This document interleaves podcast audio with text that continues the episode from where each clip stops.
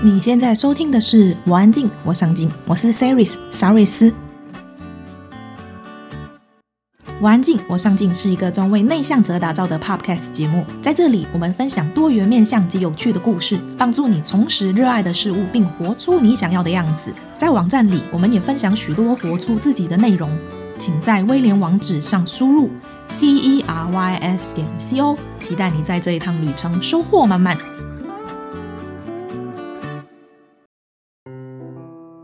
你身边有内向的朋友吗？还是你也是一个内向者呢？对于内向，你的解读又是什么呢？你会觉得内向者不合群吗？或者你会觉得内向是一种性格缺陷？过去我们总觉得内向比较偏向负面的字眼，但你知道内向者也可以很健谈、很乐观吗？内向和外向最大的差别在于，他们获取心理能量的方式不同。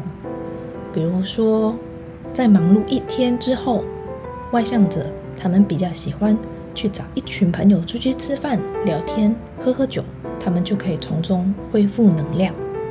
而内向者则觉得，一个人静静地待着，不管是看书、追剧、泡澡、发呆或者吸猫，只要是一个人。内向者就能好好的充电，再继续出发。这就是内向和外向的不同。若你的另一半或朋友是内向者，请拥抱这样的他们，试着了解他们并不是故意不合群，更多的时候，他们认为一个人会比合群来得更自在。我曾经看过一个绘本，叫《缺角的圆》。缺角的圆，他一直在寻找丢失的那一角。他认为，只有找到那一个缺角，它才会是一个完整的圆。所以，不管上刀山下火海，他誓言就是要找到那一个缺角。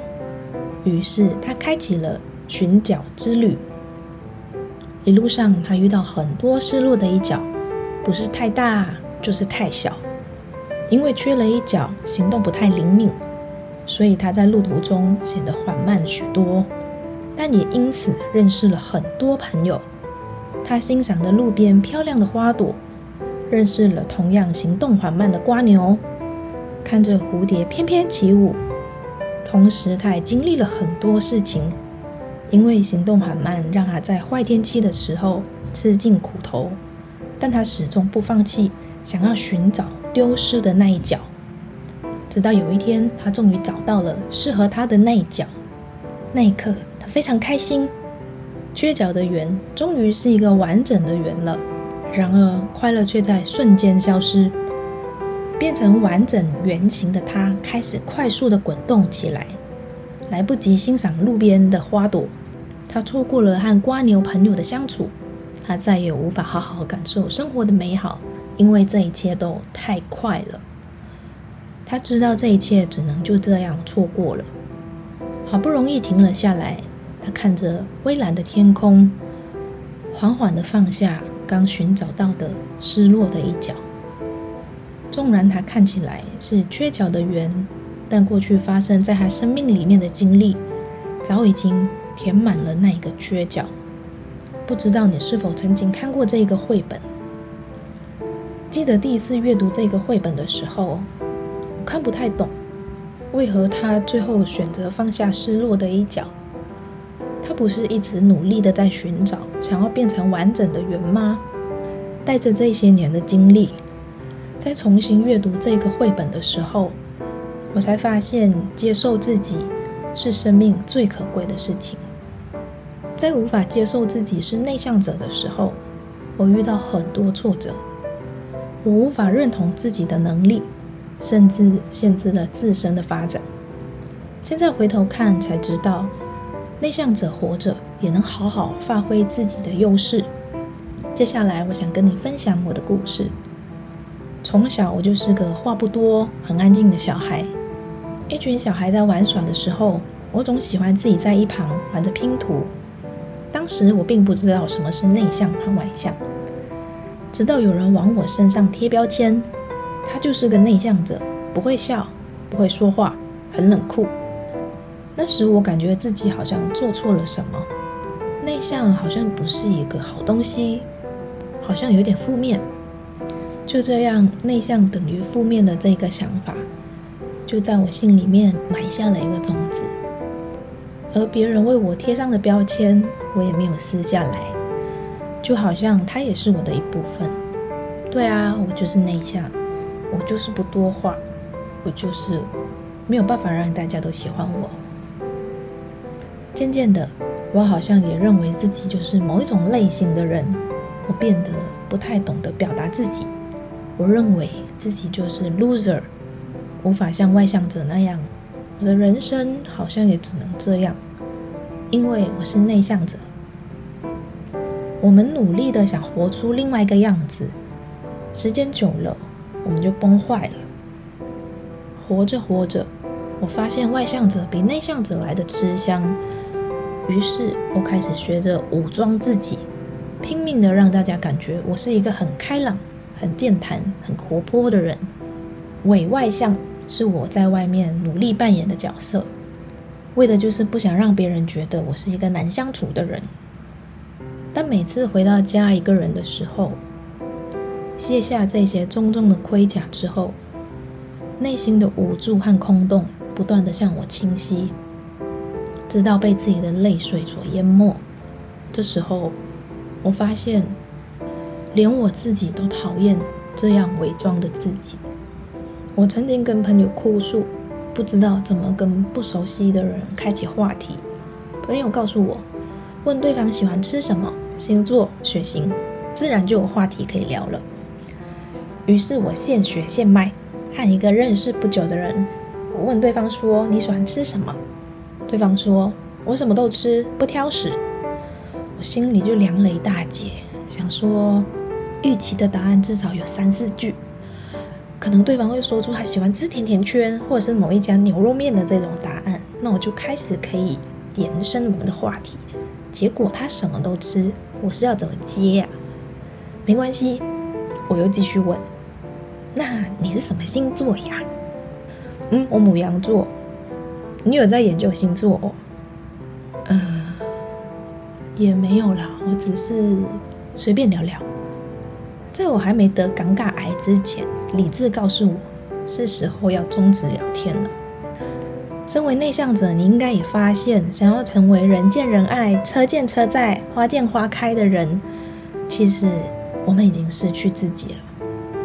我们活在多数人的期待里，同时我们也选择走进这一些期待里，扮演着别人期待的角色，比如说能言善道、活泼开朗、圆滑讨喜。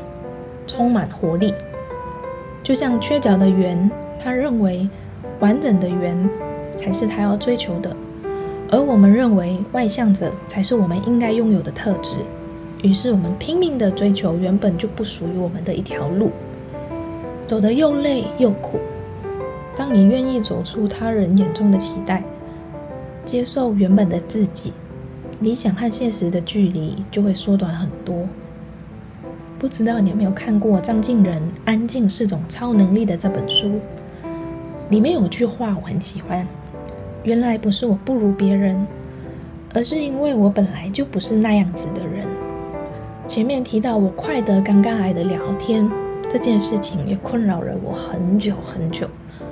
面对不熟悉的人，到底应该要怎么开启话题呢？过去我总是觉得不聊天就会很干。空气中好像弥漫着一股杀人的气味，强迫着你一定非得要说些什么，你才可以活下去。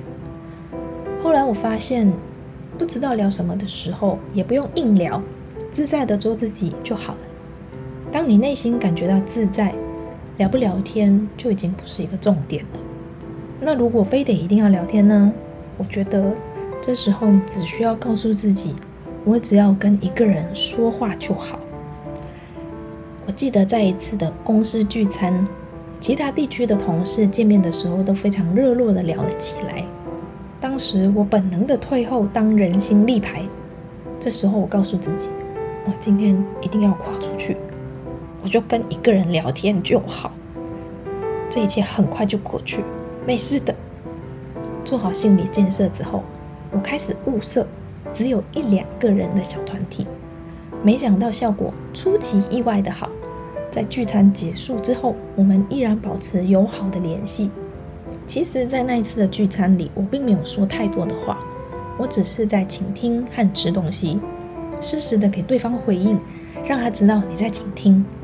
这样听起来并没有很可怕，对吧？很多时候只是想，就会觉得事情好像很可怕。做了，你就会发现其实并没有想象中的那么可怕。如果你也希望内向者这件事情不会造成生活的困扰，适时的调整心态和行为，让自己好过一些，何不对自己好一点呢？内向和外向其实并没有好坏之分，它只是一种倾向。许多人也同时拥有这两种特质，只是看两者比例的多寡而已。如果将性格看作是积木，我们也会拥有其他性格的特征。比如说温暖、积极、乐观、幽默等等。当我们将这些性格特质组合在一起的时候，我们就可以创造出很多的可能性。我想说的是，如果你发现你是一个内向的人，请告诉自己，这样的你并没有不好。现在的你就是最好的你。好好发挥自己的优势，别因一时的脆弱、不懂得应对而感到挫折。尤其在工作岗位上，试着不要太在意别人的看法，做好你的工作，发掘自己在工作上的价值。当你能够为别人带来价值的时候，内向就会是你的助力，而不是阻力。内向这件事情困扰你吗？还是你已经有一系列的解套方式了呢？欢迎留言告诉我你的想法，也希望你喜欢今天的内容。